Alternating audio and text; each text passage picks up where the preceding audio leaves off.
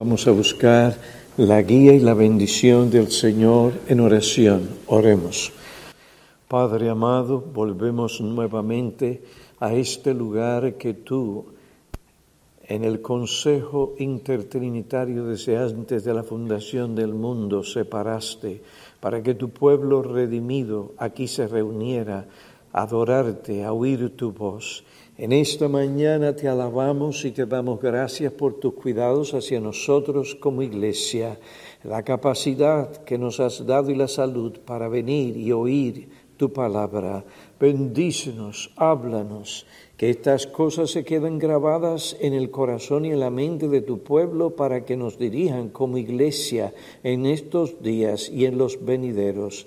Te pedimos esto en el nombre del Señor Jesucristo, que continúa siendo la cabeza de su iglesia. Amén.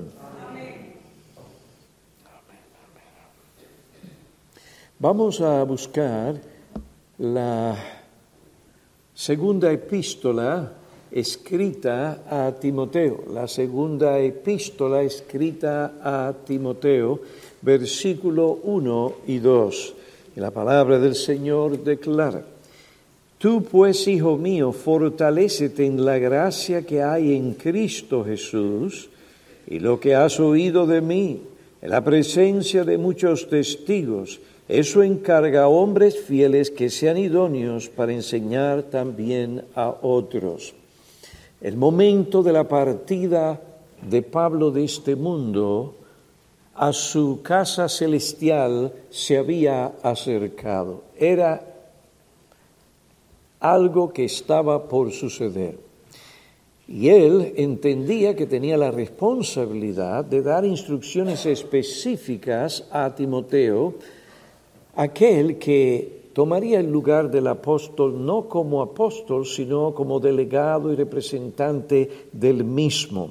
Y entre una de esas cosas que Pablo tenía que decir, en la cual Pablo exhortó a Timoteo era fortalecerse en la gracia que hay en Cristo Jesús para él cumplir con sus labores como con sus responsabilidades ministeriales. Y también era la responsabilidad solemne de Timoteo de reconocer, preparar, educar hombres fieles e idóneos para que éstos enseñaran a la grey. Y de esa manera continuará propagándose la enseñanza de la palabra de Dios, el Evangelio, todo el consejo de la palabra de Dios, para que generaciones en ese entonces actuales y ahora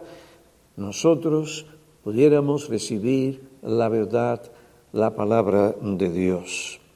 Estas cosas le dice Pablo a Timoteo, lo que has oído de mí en la presencia de muchos testigos, eso encarga, confía a qué clase de hombres, no cualquier tipo de hombres, sino hombres fieles que sean idóneos para enseñar a otros.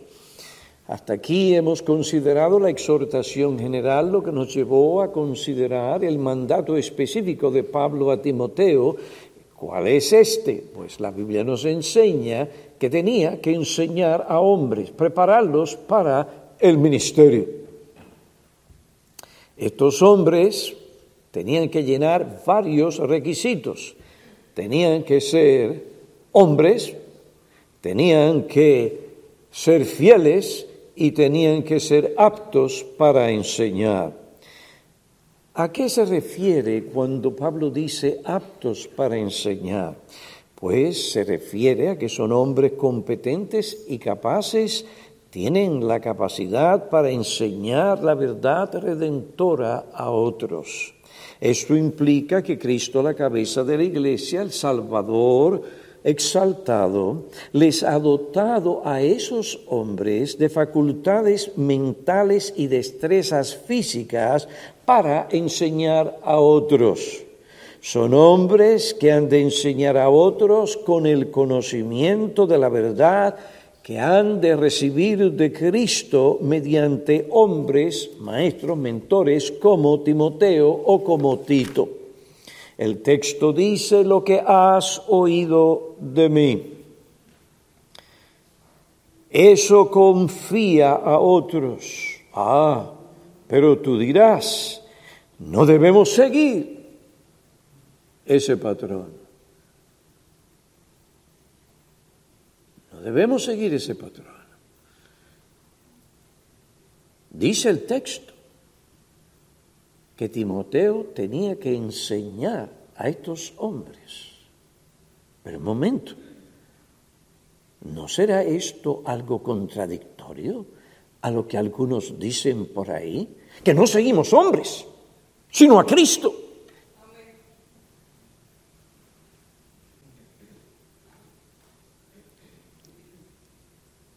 Lo que has oído de mí, no, hay algunos que dicen que no seguimos a hombres, sino a Cristo. Esa no es toda la verdad y parte de la verdad convierte eso en una mentira. La respuesta a tal objeción o inquietud es que una cosa no excluye la otra. Una cosa no excluye la otra. No la excluye porque lo que Timoteo enseñó o debía enseñar a esos hombres lo recibió de Pablo un hombre. Lo que has oído de mí, yo soy un hombre, un apóstol, pero un hombre. Lo que has oído de mí, eso enseña o encarga a otros. Pablo fue el instrumento humano que Cristo usó para dar a Timoteo el conocimiento necesario y ministerial para que él impartiera a otros la verdad redentora, las sanas palabras, el depósito, entonces no se trata de excluir a Cristo ni al mensajero o instrumento humano escogido por Cristo para dar a conocer su palabra. Mientras el mensajero sea fiel a Cristo, a la verdad de Cristo, a la palabra de Cristo, Tú y yo tenemos que prestar atención a lo que tal persona nos enseña en el nombre de Cristo. Dios usa medios humanos desde la antigüedad hasta hoy para entregar o enseñarnos su palabra o para que obtengamos un conocimiento más profundo, preciso de la palabra de Dios, como sucedió en Hechos capítulo 18. Vamos allí, momentito. Hechos 18, versículo 24 al 28. Observen, Dios usó una mujer en un contexto privado, no en la iglesia en un contexto público, sino en un contexto privado Llegó entonces a Éfeso un judío que se llamaba Apolos, natural de Alejandría, hombre elocuente y que era poderoso en las escrituras. Este había sido instruido en el camino del Señor y siendo ferviente de espíritu hablaba y enseñaba con exactitud las cosas referentes a Jesús, según la luz que tenía hasta ese momento, aunque solo conocía el bautismo de Juan y comenzó a hablar con denuedo en la sinagoga. Pero cuando a Priscila, una mujer, y Aquila, su esposo, lo oyeron, allí mismo le dijeron, un momentito, eso no es así, se acabó, mire usted, esto está mal. No, eso no se hace. El texto dice, pero cuando Priscila y Aquila lo oyeron, lo llevaron aparte y le explicaron con mayor exactitud el camino de Dios. Cuando él quiso pasar a calle, los hermanos lo animaron y escribieron a los discípulos que lo recibieran y cuando llegó ayudó mucho a los que por la gracia habían creído, porque refutaba vigorosamente en público a los judíos, demostrando por las escrituras que Jesús era el Mesías, era el Cristo. Ustedes ven, Dios utilizó a una mujer y a un hombre para dar un conocimiento más profundo, para ampliar el conocimiento de Apolos, para que él pudiera enseñar con exactitud la palabra de Dios. Apolos no recibió esto por revelación especial ni directa. El Señor pudo hacer esto como lo hizo con Pablo. Pero no lo hizo porque eso es una excepción generalmente a las reglas. Generalmente lo que Dios hace es que le enseña a través de profetas o maestros, Él los enseña a ellos en ese sentido general, extraordinario, supernatural, y después toma a esos hombres para que ellos enseñen a otros. Yo no soy continuista en lo que respecta a los dones en la iglesia. Yo soy cesacionista, porque eso es lo que la Biblia exige de mí. Cuando Pablo se fue, ahí se acabó, y los otros apóstoles, ahí se acabó el apostolado. No hay más apóstoles, no hay más dones apostólicos en la iglesia lo que tenemos es la enseñanza apostólica inspirada por el Espíritu Santo. Y eso es lo que tiene que dirigirnos. En ese sentido, oígame, no me lo porfíe, porque será inválido. No hay más apóstoles. Ese don cesó. Pablo entendía que este era el curso y la trayectoria que se llevaría a cabo en la iglesia. Y por eso le dice, lo que has oído de mí. No dice lo que oíste directamente de Cristo. Pero que usted no puede hacer una diferencia entre una cosa y la otra.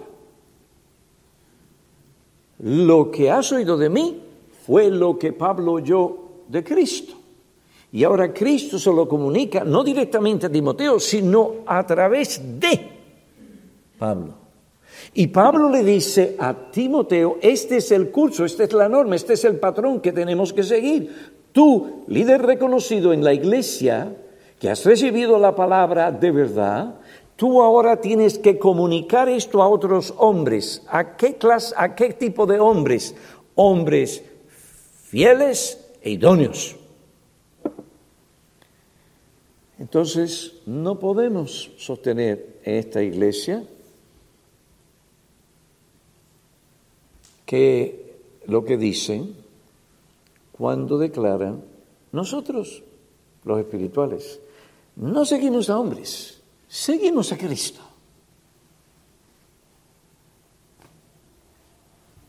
No, Cristo enseña su palabra mediante hombres, ya Él la dio. Ahora Él toma a los hombres que toman el contenido, la enseñanza apostólica, y ellos la pasan a otros. Y así es y así será hasta que Cristo venga. Estos hombres han de enseñar a otros. Pero para enseñar a otros tienen que recibir el conocimiento de la verdad. Tienen que tener buenos maestros que van a enseñarle la verdad. Tienen que tener personas como Timoteo y Tito para enseñar hombres que habían recibido la enseñanza del apóstol, el apóstol que le había enseñado de Cristo. La autoridad de esa enseñanza que daban estos hombres no era menos porque no la habían recibido directamente de Cristo. Era la misma enseñanza. Era Cristo hablando a través de esos hombres, Timoteo y Tito, para que ellos, como maestros y profesores, y pastores sobre todo, enseñaran a estos hombres que llegarían a ser maestros pero para ser más precisos y exactos en lo que dice el texto, prepararían a futuros ministros para que esos ministros enseñaran al pueblo de Dios, la iglesia. ¿Cuál es la responsabilidad de la iglesia? La responsabilidad de la iglesia no es objetar tal instrucción o tal enseñanza, sino promoverla, apoyarla, sostenerla. Es de esa manera que la iglesia también sostiene la verdad. La iglesia no puede ser indiferente. La iglesia no puede venir aquí y decir aquí, pastor, esto no es un seminario, por consiguiente usted no tiene que estar diciendo esta cosa porque nosotros no vamos a ser pastores. ¿Quién le dijo eso a usted? Usted ha sido enseñado muy mal. Usted tiene que venir a educarse en la palabra de Dios para que usted pueda conocer cuáles son sus responsabilidades y una de ellas es el apoyar a esos hombres como Timoteo y Tito o pastores reconocidos y ordenados, calificados, para que ellos enseñen estas cosas a hombres fieles y aptos para enseñar a otros. Esa es vuestra responsabilidad. Esa no es la responsabilidad solamente de Piñero. Este no es el pasatiempo de Piñero. Esto no es porque Piñero tenga otra cosa más que hacer. ¿Cuántas cosas más, pastor? Todas las que Dios dice en su palabra. Pero, pastor, usted no basta. Yo digo, es verdad, pero yo digo además de eso, bástate mi gracia. Cristo es suficiente. Cristo puede dar ese poder, esa capacitación para hacer tal cosa. Gracias a Dios que hay múltiples dones en la iglesia hoy, que no dependemos de un solo hombre para hacer lo que Cristo nos llamó a hacer como iglesia. Pues hermanos, estos hombres son aptos para enseñar a otros, no solo porque han recibido conocimiento, sino que también están dotados por Cristo de inteligencia. Pastor no lo dice ahí, pero lo dice en otra parte de la Escritura, Jeremías capítulo 3, versículo 15, donde Dios promete que en los tiempos del Mesías, es el contexto de la profecía en Jeremías capítulo 3, en esos días él daría pastores a su iglesia, daría pastores conforme a su corazón que pastorearían con conocimiento y con inteligencia. Inteligencia, oiga bien, espiritual. No cualquier clase de inteligencia, es una inteligencia espiritual. Esta persona tiene capacidad para entender lo que aprende, para asimilar la verdad divina tal como se le da. La entiende. Y no solo la entiende, porque la mayoría de nosotros aquí entendemos, pero también tiene la capacidad para comunicarla y lo hace de una forma clara, persuasiva y eficaz. Él no puede convencer ni convertir el corazón. Cristo es el único por su espíritu que lo hace. Pero una cosa no niega la otra y ese es el problema, que a veces nos vamos a los extremos. Pero si es Cristo, ¿por qué entonces una persona? Porque le plugó a Dios hacerlo así. ¿Quién eres tú para estar altercando con Cristo? Él no escogió darle la instrucción a las personas directamente, sino a través de hombres. Y eso, ¿sabe qué? Nos lleva a ser humildes, humildes. Fíjense lo que pasó. Yo no estoy hablando por hablar. Segunda a los Corintios capítulo 12, para que Pablo no se enorgulleciera por las revelaciones que obtuvo y lo que vio y las visiones, se le dio un aguijón en la carne, ¿para qué? Para mantenerlo ahí abajo, humilde. Humilde. Queridos hermanos, Dios nos mantiene humilde cuando tenemos que depender de otros para aprender. Apolos era un hombre humilde. Oiga, prestaba atención. No era, mire, esa persona que no le entra porque no quieren que entre. Así como yo lo digo, como yo lo digo y se acabó, y como yo lo digo y se acabó. Eso es arrogancia. Una persona así es soberbia. Una persona así no va a aprender. ¿Y qué dice Dios en Santiago? Él resiste a los soberbios y da gracia a quién? A los humildes. Presta atención. Cuando tu pastor te dice algo, presta atención. Presta atención. Oye sus palabras y mira a ver si lo dice la Biblia. Si hay madurez detrás de esto y experiencia bíblica. Es decir, el Señor está obrando en el corazón, en la vida de esta persona para que aprenda estas cosas y ahora pues puede enseñártelas a ti. Hermanos, esto es indispensable, todo esto que yo les estoy diciendo. Una persona inteligente que tiene la capacidad para enseñar y lo hace clara, persuasiva y eficazmente. Enseña también con autoridad, con unción. La unción viene de arriba. Si no hay unción, no hay nada. Por eso es que este individuo tiene que tener cuidado de sí mismo, de su conciencia, de sus pensamientos, de su corazón. Esto es una lucha continua. Esto es parte de todo. Este hombre para enseñar tiene que ser así. Pues no estamos hablando de un doctor, de un abogado, de un policía, que te puede dar los datos y la información. Pero aquí no se trata solamente de datos, información. Se trata de que esto penetre en tus oídos del entendimiento para que esto controle tus pensamientos, guíe tus acciones, para que puedas hacer la voluntad de Cristo. Esta persona enseña con autoridad y con unción. Sin mí nada podéis hacer. Depende del Espíritu. Por esto no puede contristar al Espíritu. Y el maligno intentará hacer veinte mil y más cosas para que ese hombre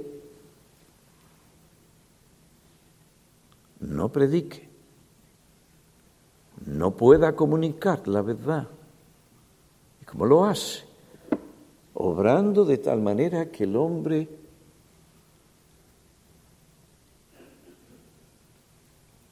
contriste al Espíritu Santo.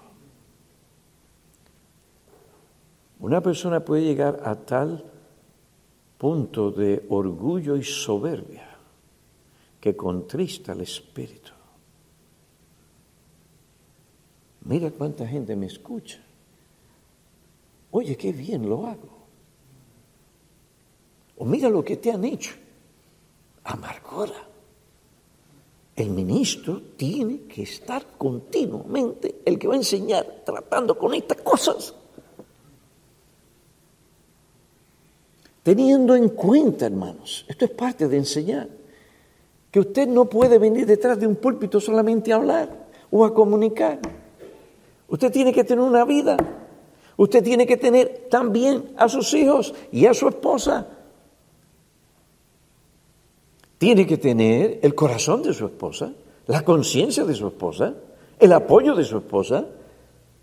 Y tiene que tener también en su hogar la norma bíblica que sus hijos estén sujetos. Porque el momento en que yo vengo aquí a comunicar la palabra del Señor, el diablo está por ahí y está activo.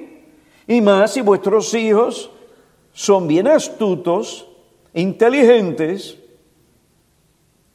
y despliegan todo eso en el Internet. ¿Usted sabe lo que va a pasar?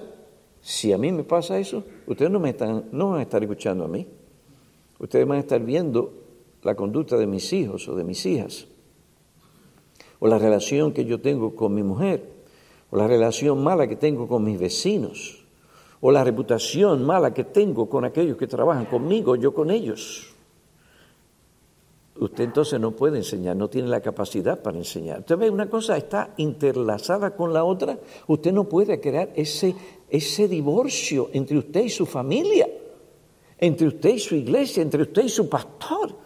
Usted dice que yo tengo que obedecer las escrituras que me dicen que tengo que desarrollar una relación de confianza y de obediencia bíblica con su pastor, pero usted no es un ejemplo de tal cosa, sino que usted es un llanero solitario. Usted no me está enseñando a mí bien la palabra de Dios, no es apto para enseñar. Hermanos, entiendan, yo estoy dando aquí en esta mañana mi corazón y mi alma, años de enseñanza para que ustedes puedan profundizar, porque ustedes tienen una responsabilidad muy seria en lo que respecta al reconocimiento de hombres para el ministerio en esta iglesia, para que sostenga la verdad en otra generación, en esta y la otra. Entonces usted tiene que entender que es apto para enseñar. Yo no estoy hablando de un doctor, por más títulos de doctor que tenga. Estoy hablando de un hombre de Dios, por eso se le dice el hombre de Dios. Así se describe. No simplemente hombre o maestro, ¿sí? el hombre de Dios. Esas palabras tienen que resonar y resuenan cuando ese hombre está hablando, está enseñando y la gente sabe, Dios está ahí, la unción está ahí y el testimonio de ese hombre está ahí. Quiera Dios que nos enseñe a todos nosotros lo que esto significa.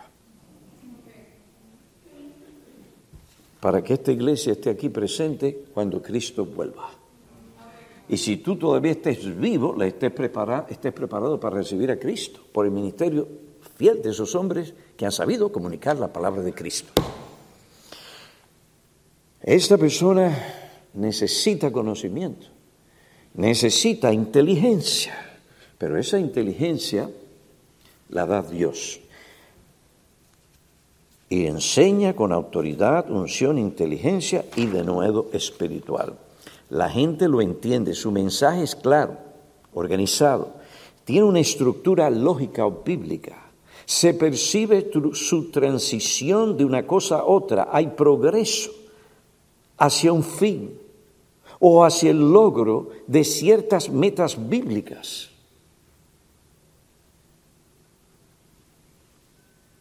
A mí me ayuda, a mí. Esto no es regla para otros, es a mí. Cuando voy a hablar, voy a relatar una historia.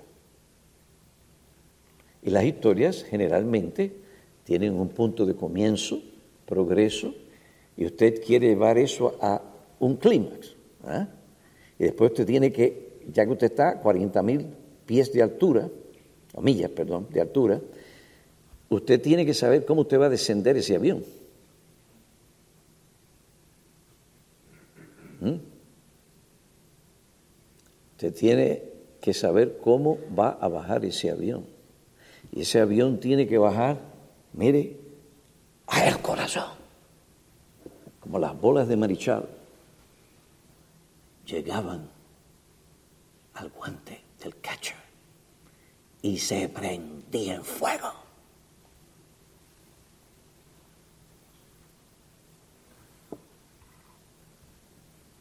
La reacción del catcher.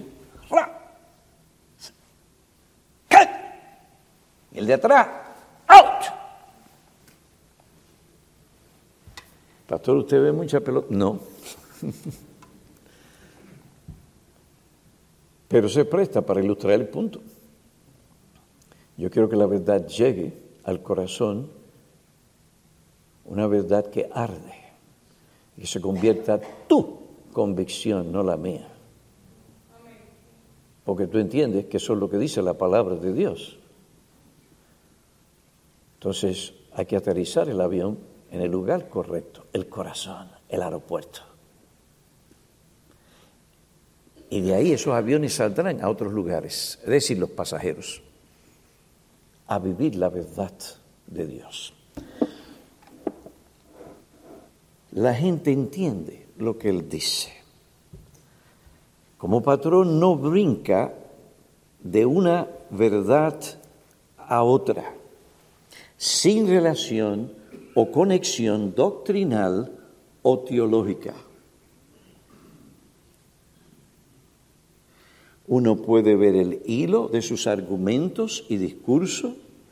Este individuo no habla por hablar. Hay personas que tienen el don del hablar. La, bla, bla, bla, bla, bla, bla. Les gusta gaguear. Y dicen muchas cosas y al final no han dicho nada. Nada. Ahora les han dado datos de esto y de aquello y de lo otro, pero ¿para qué me sirve? ¿A dónde me lleva? No, no, no, no. No dice o enseña una cosa allí y otra cosa contraria allá. Expone el texto. No dice lo que él piensa que el texto dice, sino lo que el texto dice. Aquí me acuerdo de una ilustración que se me ha quedado grabado fuertemente. Uno de los niños que tenía una congregación imaginaria, uno de los feligreses o de las ovejas, ese niño era su hermana, y ese individuo, porque estaba expuesto a Pastor Martin, decía, ¿qué dice el texto? El texto no dice, el texto no dice esto otro, el texto tampoco dice esto wow, agarró la idea. Esto es lo que dice el texto. Hermanos, yo doy gracias al Señor. Yo no sé si en alguna ocasión me he equivocado. Probablemente me he equivocado en cuanto a, a lo que estoy diciendo en un momento dado, pero no porque yo le estoy dando algo que yo quiero que ustedes conozcan del texto que no está en el texto. Es una de las cosas que yo espero que el Señor me cuide en mi integridad. Si no lo dice el texto, el texto no lo dice. No lo pongas ahí porque te conviene a ti. Eso es lo que hacen los charlatanes, los que manipulan a las masas, los falsos maestros y pastores. Si no está ahí, no está ahí. Aquel que es capaz de enseñar expone el texto. No dice lo que él piensa el que el texto dice, sino lo que el texto en realidad dice.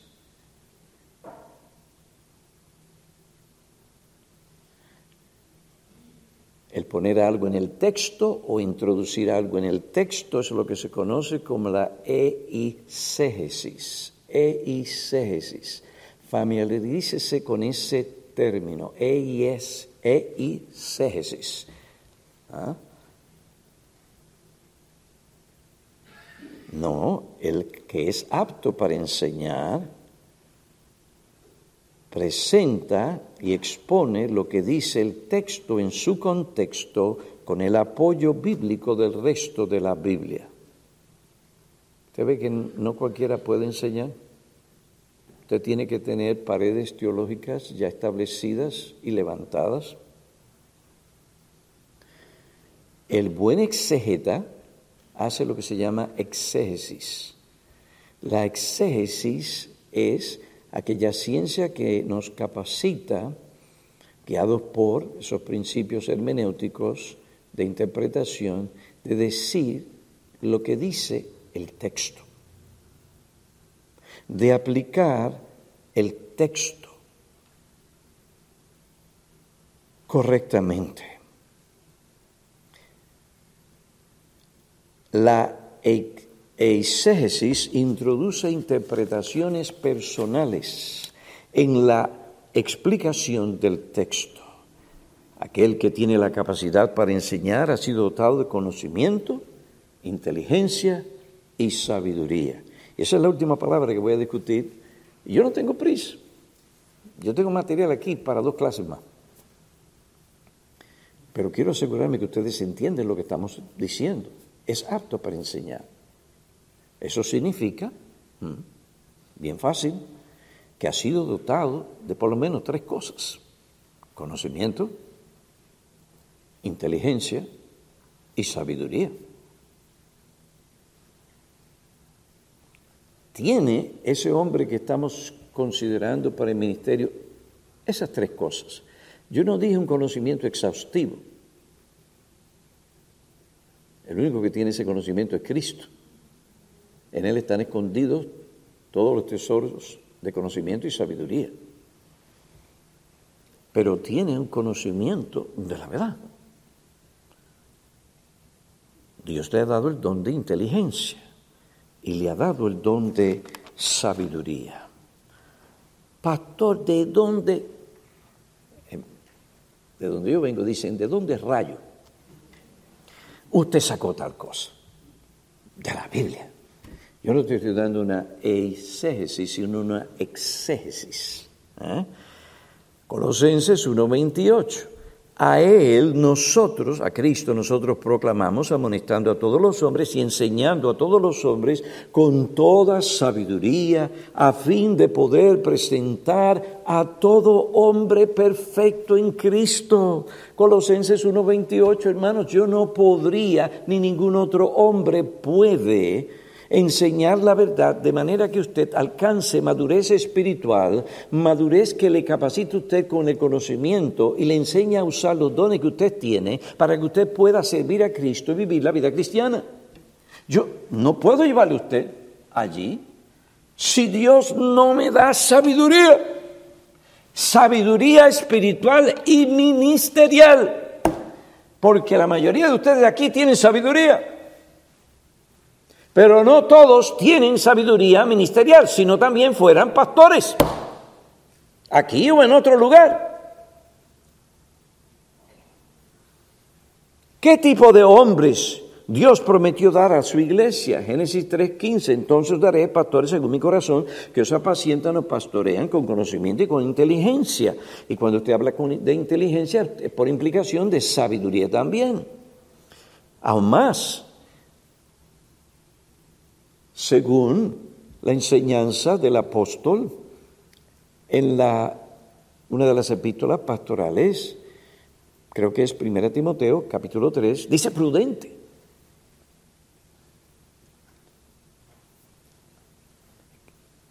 Y que sepa cómo cuidar su casa. Para usted ser un líder sabio en su casa, usted tiene que saber tiene que tener cierta inteligencia y sabiduría de cómo aplicar el conocimiento que posee.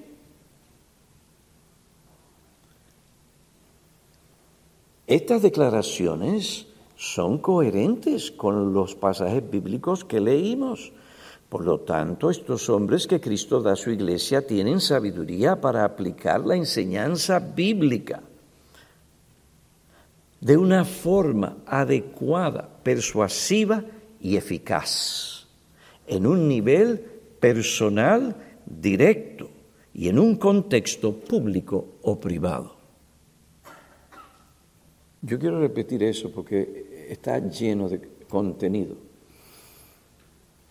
Estos hombres que Cristo da a su iglesia tienen sabiduría para aplicar la enseñanza bíblica adecuada, persuasiva y eficazmente en un nivel personal y directo, en un contexto público o privado.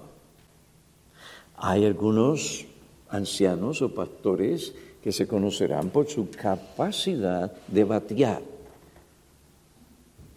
como generalmente bateaba Reggie Jackson casi siempre era un home run. ¿Mm? ¿Mm? Hay otros que lo que pueden llegar es hacer un hit. Bien, un hit es bueno, pero es un hit. ¿eh? Y hay otros que batean de vez en cuando, según su capacidad, según su don. ¿Quién determina eso, Piñero? No, Jesucristo, la cabeza de la iglesia. Y ningún pastor se puede sentir mal si no tiene cierta medida de don. Yo no me puedo sentir mal porque, eh, a ver, me acuerdo de alguien aquí, porque uno de los pastores que hemos invitado a nuestras conferencias en el pasado tiene una capacidad para hablar y para predicar y enseñar la palabra, tienen un mayor don o medida de don que mi persona. Yo no me puedo ni debería sentirme mal porque yo no soy culpable. Cristo no me lo dio. Tú no te debes de sentir. Hay personas que se sienten mal porque no tienen. Ah, yo quisiera ser como aquel. Sí, tú puedes desear todo lo que tú quieras, pero si Cristo no te lo da, tú no te debes de sentir mal. Simplemente que Él quiere otra cosa para ti. Entonces tenemos que entender estas cosas. Tenemos que ser gente madura.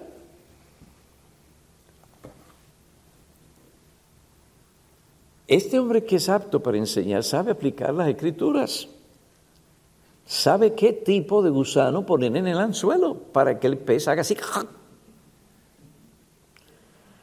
No es como los amigos de Job, que aplicaron incorrectamente la verdad. Habían cosas que dijeron a Job que aunque eran en sí misma la verdad, no era lo que Job necesitaba oír en ese momento. En vez de consolarle, lo condenaron se equivocaron como doctores del alma. Al ver la condición de Job, dieron la medicina equivocada. Empeoraron al paciente, provocaron al paciente. Por algo después, el Señor les dijo, a estos tres, ¿ustedes se arreglan con Job o yo me voy a arreglar con ustedes? Así, ¿cuál de los dos va a ser? Van a ir allá y allá fueron. Y Job tuvo que orar por ellos, porque en ese momento ellos no supieron aplicar las escrituras correctamente. Se necesita tal cosa. Y hay ministros que tienen la capacidad, pero no la han desarrollado porque han tenido malos maestros y malos ejemplos. O no quieren herir a nadie quieren ser populares, quieren muchos likes en Facebook.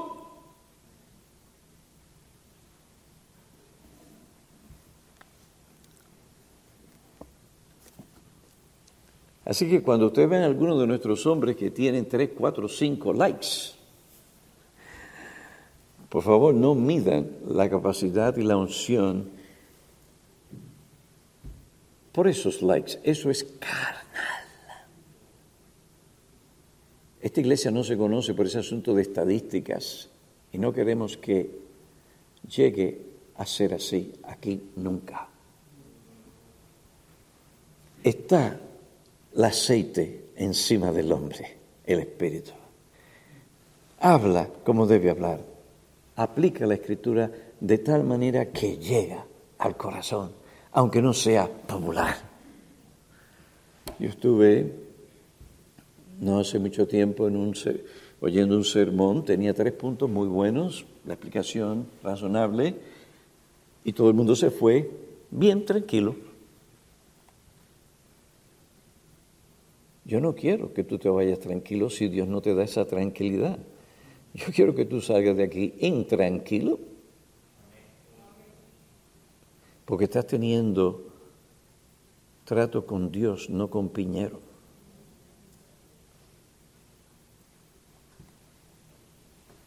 Es un hombre que sabe aplicar, sabe escoger el texto necesario para la ocasión, expone el texto y lo aplica para llegar al corazón, a la mente, a la conciencia, para cambiar a ese hombre, persuadirlo a seguir el curso bíblico, que es el que Dios honra, para que él, su familia y su iglesia sean honradas por Cristo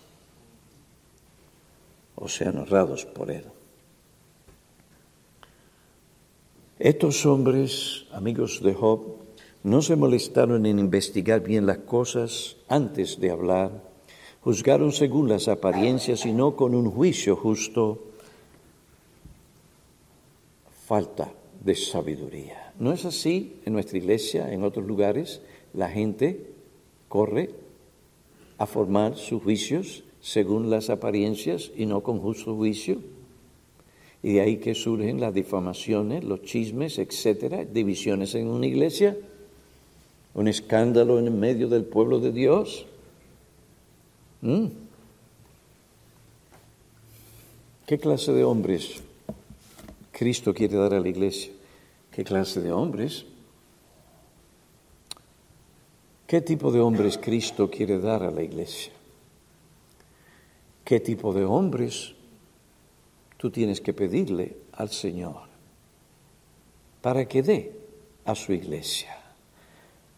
Señor, yo no te pido algo que yo me estoy inventando, sino que tú has prometido por amor a Cristo.